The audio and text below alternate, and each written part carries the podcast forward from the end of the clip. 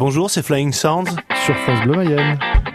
Moi j'avais vraiment la peur du regard des autres, comment ils vont apprécier notre musique, comment ils vont nous juger, etc. Et c'était très très impressionnant. J'ai l'impression que c'était, on avait 10 ans et qu'on lisait une dictée. euh, Ça la rappelait les, les auditions d'école de musique.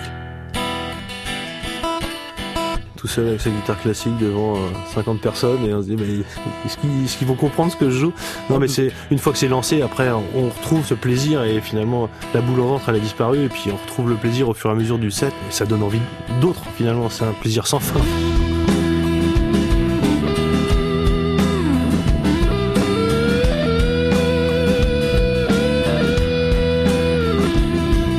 Bah, généralement, on se produit euh, au Tanjou, euh, Nord Maine-et-Loire. On a été jusqu'en limite Vendée. Euh, on a joué jusqu'à Saumur. Et on a une barrière, euh, une barrière physique pour l'instant qui est c'est le Vivien, mais euh, qui devrait sauter là cette année. On va aller jouer jusqu'à Saint-Georges-But-avant, je crois, pour nos collègues angevins.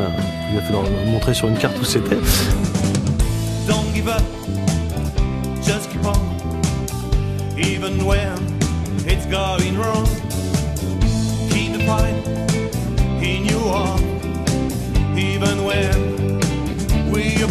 Été un truc dans la famille, c'est ma mère était fan du Stade Lavallois et nous moi c'était le SCO d'Angers donc euh, on allait voir le SCO d'Angers euh, à Laval, euh, c'était des, conflits familiaux.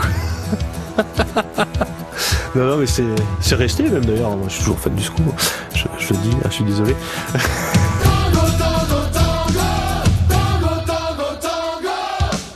il y a un souvenir important, c'est j'avais toujours dit à ma grand-mère, je viendrai jamais habiter en Mayenne.